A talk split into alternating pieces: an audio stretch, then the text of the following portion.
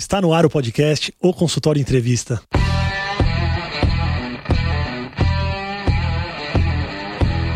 Bem-vindos, eu sou Daniel Kruglenski, médico, cirurgião do aparelho digestivo e vou entrevistar aqui especialistas em diversas áreas que vão nos ajudar a crescer na carreira, melhorar a conexão com os nossos pacientes e a se desenvolver na profissão.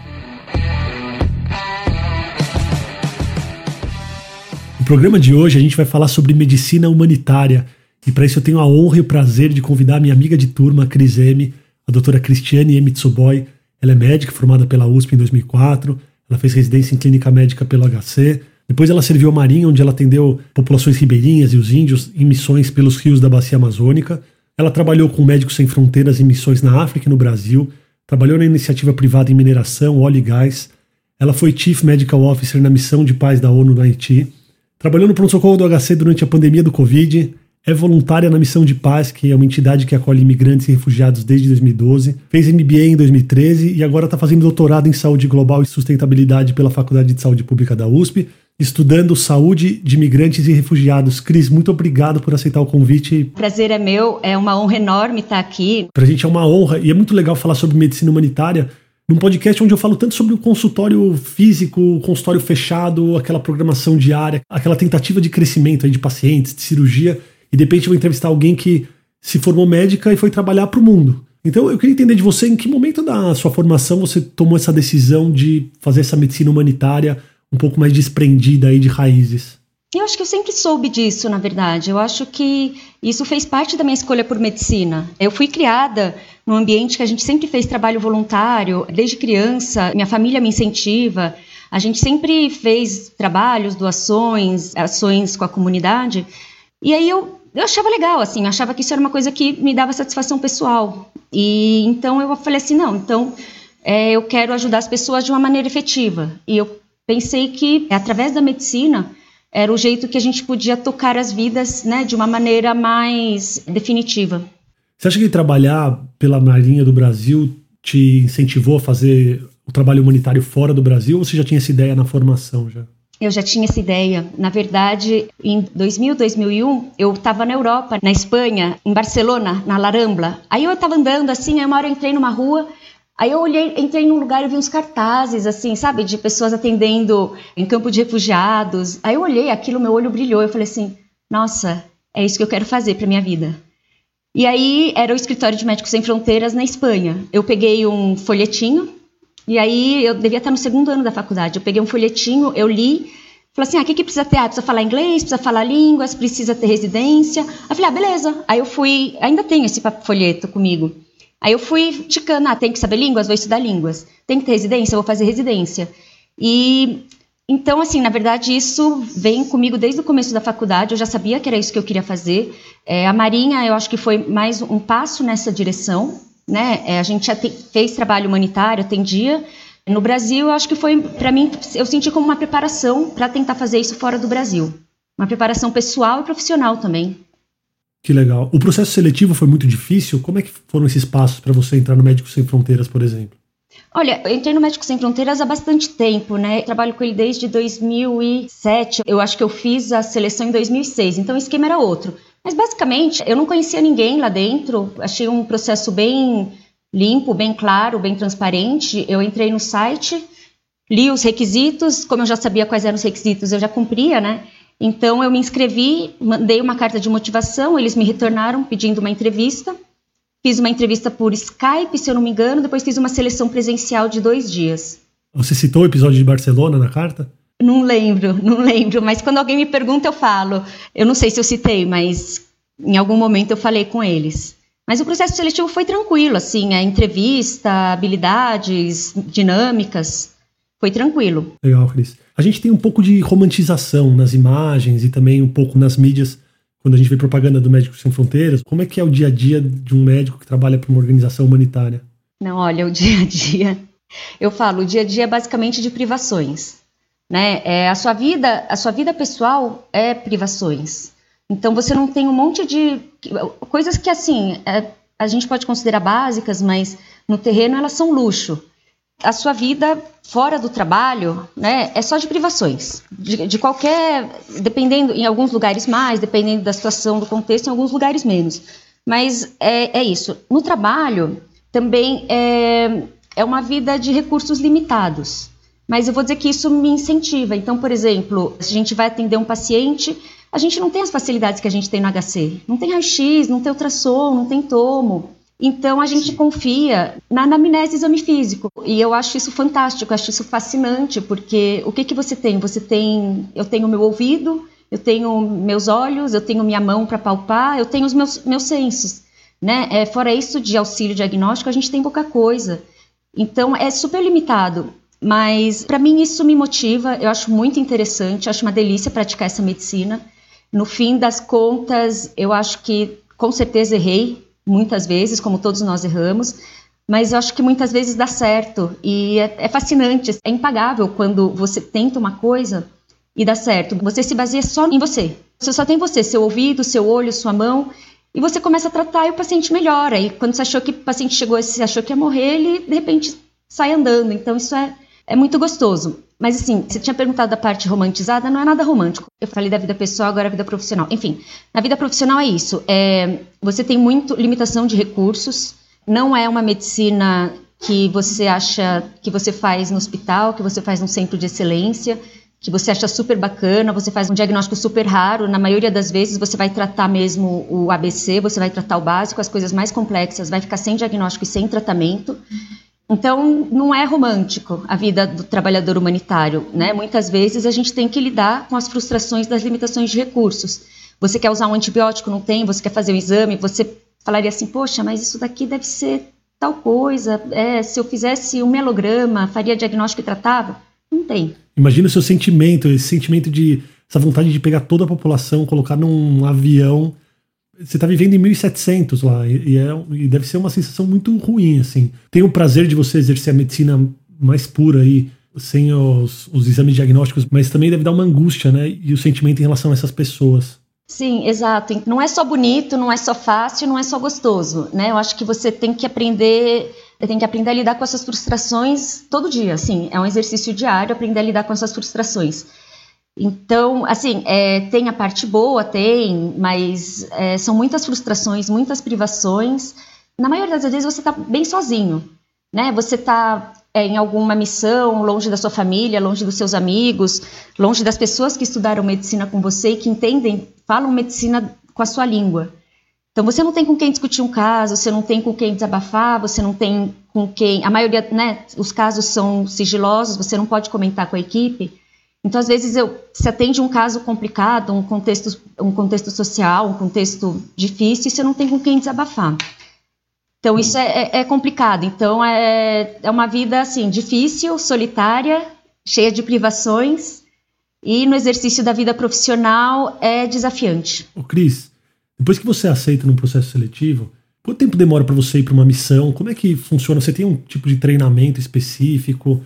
Ou logo que você já aceita, eles já te determinam para alguma missão? E quanto tempo dura essas missões? Acontece de tudo. Por exemplo, no Médicos Sem Fronteiras, depende do contexto da missão. Missão de emergência, geralmente, às vezes eles te chamam, você tem que ir no dia seguinte. Não, dia seguinte é exagero. Mas eles te chamam, você tem que ir em pouco tempo. Eles falam assim, quando? Ah, é o mais rápido possível. É, eu, eu, vivo com uma mala meio pronta, né? Eu sempre tenho uma mala de viagem, sempre é, apostos é, se precisarem. No Médico Sem Fronteiras, geralmente é, você é recrutado, eles te mandam para fazer um treinamento que chama preparação para a primeira saída, né, para a primeira missão. Geralmente é uma semana, eu fiz na Bélgica. Eles te preparam, eles te falam sobre a missão, visão, valores da organização, os princípios. Tem muitas dinâmicas de grupo e depois disso eu já fui para minha outra missão. Às vezes demora muito para linkar, né, para fazer o match do candidato com a vaga, depende muito do perfil da pessoa. Na ONU, eles disponibilizam as missões para o pool dos médicos, você aplica e você pode ser chamado ou não. E o tempo também varia da necessidade deles, depende da urgência do terreno, do quanto eles estão precisando. Às vezes você tem que ir correndo, às vezes é programado ah, para daqui seis meses. Então não tem uma regra. Legal. Numa zona de conflito, como que é o respeito em relação aos médicos pelas partes conflitantes? Então você está numa zona de guerra, como que é a sua segurança para poder trabalhar? Olha, até pouco tempo atrás, até alguns anos atrás, eu diria que eu me sentia segura, porque né, você imagina que você está lá ajudando as pessoas, você imagina que o seu objetivo é claro, então as pessoas não vão te atacar. Eu mudei de discurso, eu mudei de visão há um tempo atrás. Eu não lembro em que ano, acho que fazem uns cinco anos, se eu não me engano, que bombardearam o Hospital de Médicos Sem Fronteiras, em Kunduz. Isso mudou minha opinião, isso me deixou com bastante receio. Antes disso, eu era mais confiante, eu me sentia mais segura. Eu acho que depois disso, eu comecei a ter um pouco mais de medo, a prezar um pouco mais pela minha segurança. Eu acho que quebrou um paradigma para mim de que não se atacava trabalhadores humanitários. Então, hoje em dia eu acho que eu tenho receio e eu acho que, como trabalhador humanitário, você tem que ver até onde você se sente seguro e só até aquele ponto, né? Você sabe o seu limite, você fala para a organização não, aqui não dá, quero ir embora. E eles respeitam. Sim, isso sempre é respeitado. É porque você já trabalha sob pressão, né? A própria condição de trabalho, de viver no local, já existe uma pressão. E quando você tem a pressão ainda de você se machucar, realmente deve ser algo muito, muito forte. Ô Cris, num dos piores lugares que você já ficou em missão em relação a condições de viver mesmo no lugar, como que era o seu dia a dia, do acordar até o dormir? Você consegue descrever mais ou menos um dia na África subsaariana, em algum lugar que você ficou com poucas condições aí? Bom, teve lugares, eu vou fazer uma mistura de algumas coisas. É, teve no Quênia, eu morava numa casa com 20 quenianos, eram, né, eram mais ou menos 20 staff local, eu e o coordenador de campo, que era inglês, o resto eram todos quenianos. É, eu dividia quarto com uma conselheira queniana, ela virou minha melhor amiga, minha irmã. Então, mas assim, né, já, já é difícil. Eu sempre morei na casa dos meus pais, de repente você vai dividir quarto com alguém, eu sempre tive meu quarto, você vai dividir seu quarto com alguém, uma pessoa de outro país. Quando você viaja, muitas vezes você não, você não sabe onde você está, né? Você acorda, você fala assim, nossa, onde eu tô? E eu lembro que lá era super frequente eu acordar, eu abrir o olho, eu olhar pro teto, eu falei assim, ai, eu tô no Quênia, ai, que gostoso. Né, assim, eu, eu vou trabalhar hoje, eu vou para missão, eu vou para clínica, a gente vai fazer clínica móvel. É uma memória muito clara para mim. Eu lembro de abrir o olho onde eu tô, aí eu reconhecia o teto, eu olhava para o meu lado esquerdo, a Daisy estava lá, falava assim: ai, tô no Quênia. Daqui a pouco a gente vai para clínica móvel, que delícia. Legal. E aí depois a gente, é, café da manhã, é, em alguns lugares, assim, a comida em alguns lugares eram mais adaptadas ao paladar internacional. Alguns lugares, por exemplo, esse no Quênia não, né? Quase 90% do staff era staff local, então a gente comida, comia comida queniana. Eu aprendi a gostar, eu desenvolvi gosto pelas coisas. Hoje em dia tenho, tenho pratos preferidos que são quenianos. O que, que, é um prato queniano?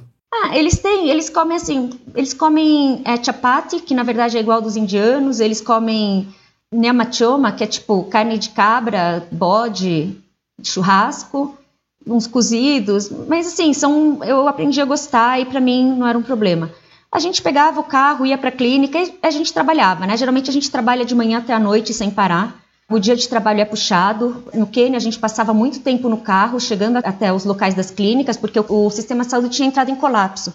As pessoas não conseguiam chegar ao serviço de saúde, então a gente ia a eles. Às vezes passava uma, duas horas, às vezes tinha que empurrar o carro, às vezes atolava o carro, você ficava de lama até o joelho ia empurrar o carro, pular no carro para o carro desatolar, cavar buraco, tirar pedra. Às vezes a gente via elefante no caminho, era lindo. A gente sempre via alguns animais no caminho. Geralmente a gente chegava lá, abria a clínica, atendia, assim, atendia loucamente, sem parar, na maioria das vezes. Se tinha alguma emergência, geralmente tirava a pessoa, né, transporta a pessoa para algum outro lugar. No fim do dia a gente voltava para casa é, super cansado. Então, por exemplo, no Quênia eu lembro que eu tomei banho de balde né? Porque não tinha, não tinha chuveiro. Então, você pega, você coloca a galocha. Assim, era num lugar frio, cheio de lama. Você colocava a galocha, você desce uma ladeira, aí você desce lá embaixo, tem um lugar que eles têm um barril em cima de uma fogueira.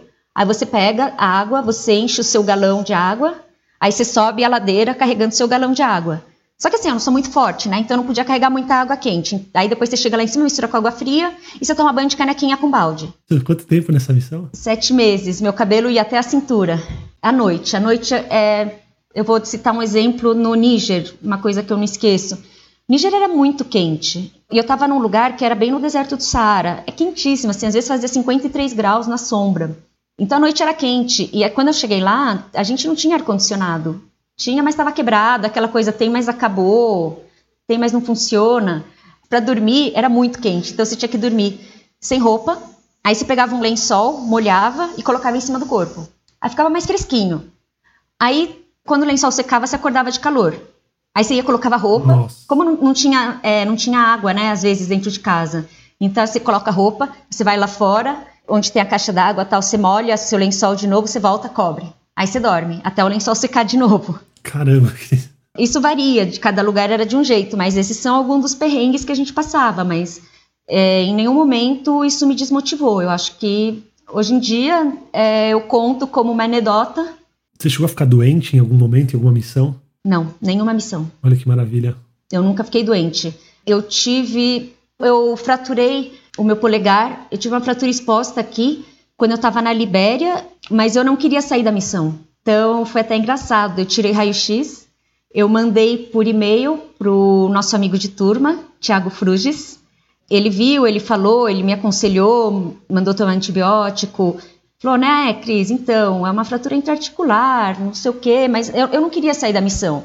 Na Libéria era uma missão muito legal, era um hospital pediátrico fantástico. Eu adorava o trabalho lá, eu não queria sair lá de jeito nenhum. Então, a médica da missão também queria que eu fosse para Gana, né, para ser avaliada por um especialista. Mas eu não quis. Eu falei, não, é, não, não. Meu amigo me tratou, meu amigo viu raio-x, eu vou imobilizar. Para imobilizar, eu saí, fui no quintal, no, no, no, hospital, e tinha umas telhas de, umas telhas de, de amianto, zinco, não sei, aquelas telhas metálicas. Eu peguei uma tesoura, eu e o cara da manutenção, a gente pegou uma tesoura, cortou, a gente fez uma tala assim, pro meu dedo, né? Aí o tio falou, ah, deixa em posição assim, assim eu prendi com o esparadrapo e eu conseguia fazer tudo. Eu conseguia até suturar. A única coisa que era difícil era escrever. Mas fora isso eu fazia tudo. Então, acho que foi a única vez que eu fiquei doente. Nunca peguei malária, nunca tive nem dor de barriga nesses lugares. Acho que, assim, eu sempre fui, sempre tive, ainda bem, né, uma saúde muito boa. A única coisa que eu lembro que eu passei foi essa vez que eu tive uma fraturazinha no dedo. Voltamos em instantes com o bate-papo com a Criseme e eu queria deixar um recado para você que ainda não recebe os e-mails de O Consultório. Você vai se cadastrar em cresçameuconsultório.com, você vai receber um vídeo com as dicas para o crescimento de qualquer consultório e você vai receber o nosso mailing semanal, onde a gente avisa dos episódios do podcast a gente vai avisar também as novidades do novo evento O Consultório para 2021. Então não esquece de se cadastrar, é cresçameuconsultório.com. Agora vamos voltar para nossa conversa. Ô Cris, você consegue descrever algum momento em que você pensou em parar, em desistir, falar, não, isso não é para mim? Teve esse momento? E também o outro lado, algum momento que você falou, cara, é isso que eu escolhi para minha vida, eu tenho certeza que quero fazer isso para sempre. Sabe, esses dois momentos de baixo e alto aí, de emocional. Nossa, de baixo acho que às vezes tem todo dia, né? De baixo, assim, acho que uma coisa que te desmotiva é quando você trabalha, trabalha, trabalha e a situação, né, o contexto não ajuda. Então, já teve casos assim de, por exemplo, desnutrição. Eu acho lindo tra tratar desnutrição. Eu me apaixonei por desnutrição. É muito gostoso. Você pega uma criança assim, ela é aquela aquela criança de livro, cabeção, barrigão, bracinho, perninha fina, carinha de velho, todo enrugado. E você da comida, né? A comida terapêutica, obviamente, tem todo o protocolo, mas é comida. E aí passa duas, três semanas, um mês, a criança, sabe, tipo, ressurge. É lindo. E eu acho, eu acho uma delícia tratar de nutrição. É muito gostoso. Só que é muito triste quando você interna uma criança, ela sai bem, ela volta para casa, não tem comida, e ela volta um mês depois na mesma condição. Nossa, desesperador, desesperador dá vontade de chorar, assim, você fala assim, não, não dá. Obviamente tem situações de crise que a demanda é muito maior do que você consegue responder, você tem vontade de desistir, mas eu acho que no fim isso vira, né? Isso você olha, você fala assim, não, não, isso não é possível que eu tenha que fazer tudo isso. Mas aí quando você começa a fazer e começa a dar certo, aí você fala assim, nossa, não, isso é muito gostoso, eu quero estar aqui porque eu estou servindo para alguma coisa um exemplo de coisa que eu falei assim, nossa, eu quero fazer isso para a vida sempre, né? Às vezes é, chega um paciente com um paciente chega bem mal, você faz um diagnóstico às vezes só com seu estetoscópio, você começa a tratar do jeito que a gente aprendeu na faculdade, do jeito que você leu nos livros, ou então muitas vezes você não sabe, por exemplo, tétano.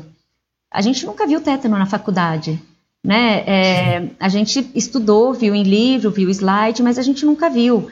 Então, você chega lá, tem tétano. Você vai ler, você vai estudar, você, você acha que você sabe, mas você vai estudar.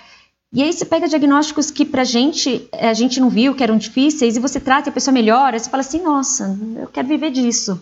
A diferença de culturas, tanto entre o staff do Médicos Sem Fronteiras ou da ONU, e entre o staff e os pacientes, essa diferença de cultura traz muita dificuldade no atendimento, no lidar no dia a dia? Obviamente, no começo sim, mas é, essa é uma das partes que me fascina nesse tipo de trabalho. Às vezes dificulta você, mesmo aqui no Brasil, né? Tem, por exemplo, eu, eu faço trabalho voluntário na Missão Paz, atendendo pacientes de culturas diferentes, pacientes africanos que estão hoje em São Paulo, é, pacientes sírios, né? Tem uma diferença cultural muito grande, então sempre tem essa barreira. Às vezes na questão de homem, mulher, ou então como você fala, como você pergunta, e mesmo com o processo de saúde e doença. Cada cultura é lida da sua maneira com o processo de saúde e doença. Por exemplo, tem pessoas que acham absurdo, né? A gente tem mania de andar com uma cartelinha de paracetamol na bolsa. Nossa, mas você sai de casa já pensando que você vai ter dor de cabeça? Eles acham absurdo. Do mesmo jeito que a gente acha um absurdo falar assim: nossa, mas seu filho está doente desse jeito, você só me traz ele para o hospital hoje. E eu acho que a gente já vê isso aqui no Brasil, né? Entre pessoas, mesmo do nosso círculo de amizades. E quando você vai para outro país, para outra realidade, você vê essas diferenças de uma maneira muito maior. Mas isso é uma coisa que me fascina.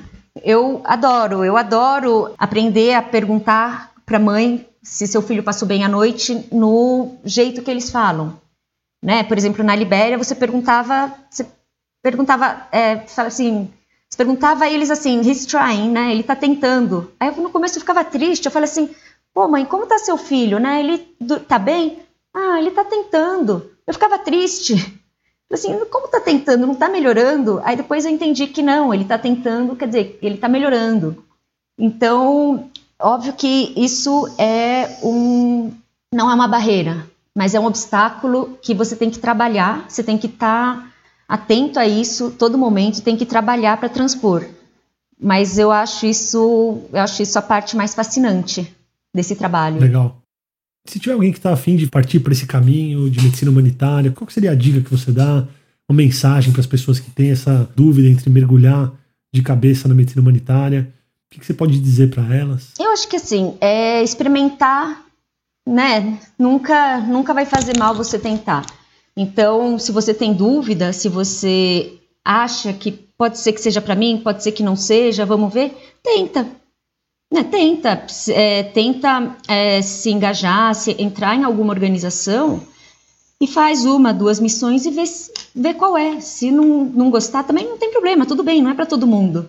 Né? Não é o único caminho. A medicina, felizmente, nos dá opções de trabalhar com infinitas, em infinitas áreas. Eu acho que sempre que alguém me pergunta, ah, tô pensando em o que, que você acha? Eu falei assim, vai, experimenta. O que, que você vai perder? Você vai voltar você retoma a sua vida de onde você parou. Né? Na, por exemplo, algumas missões é, você consegue. Algum, tem gente que consegue tirar licença para ir para a missão.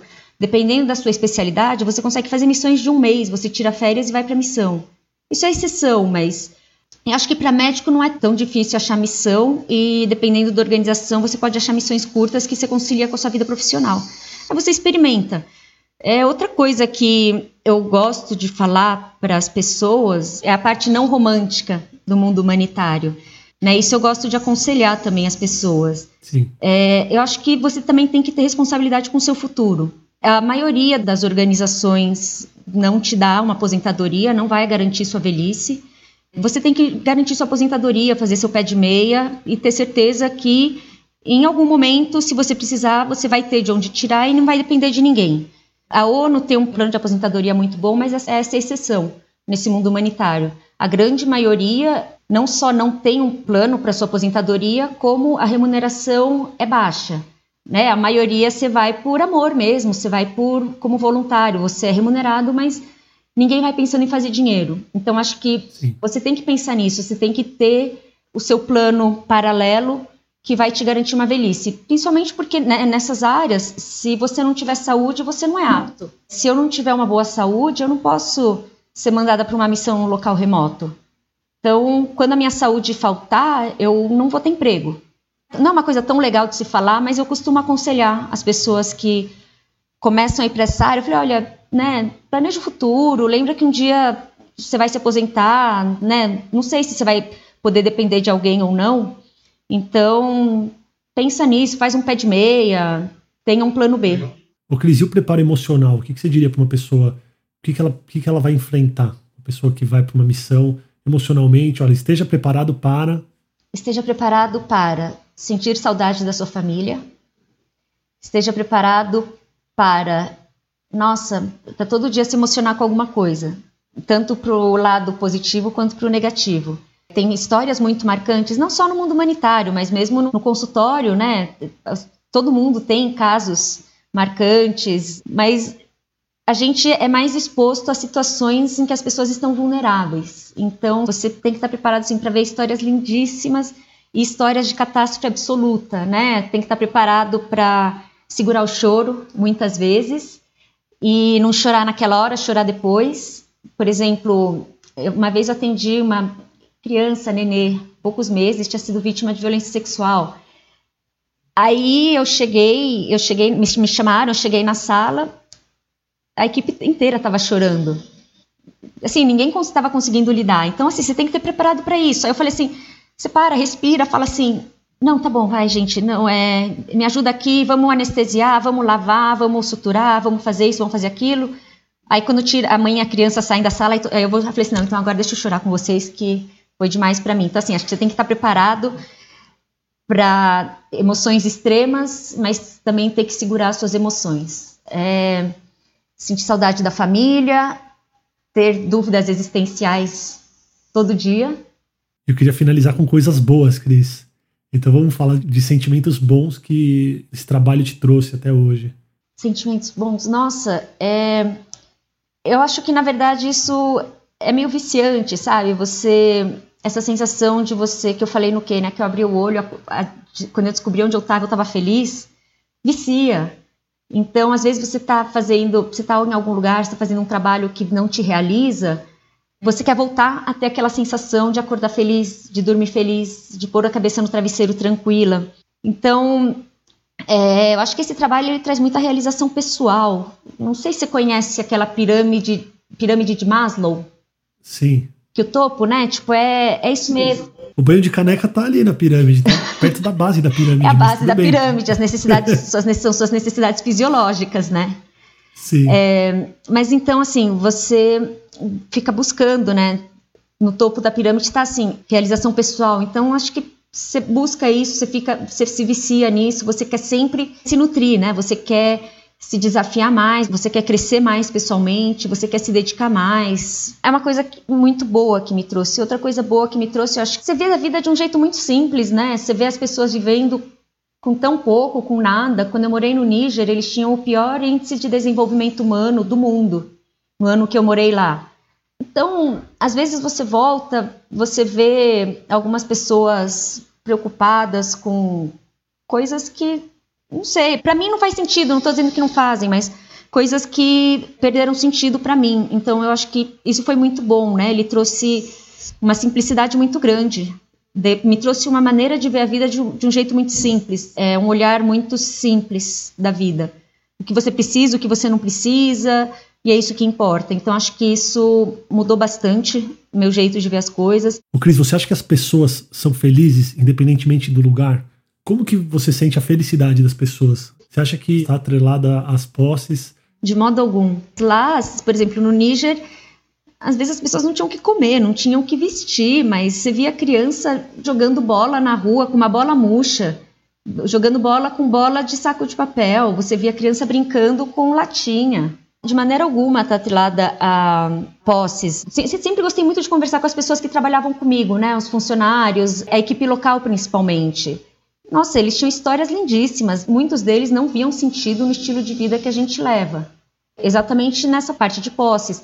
Para eles, na África, eles têm uma questão muito de compartilhar. Então, para eles, às vezes, a felicidade é dividir o salário com a família, ajudar a família, ajudar a pagar a escola do sobrinho.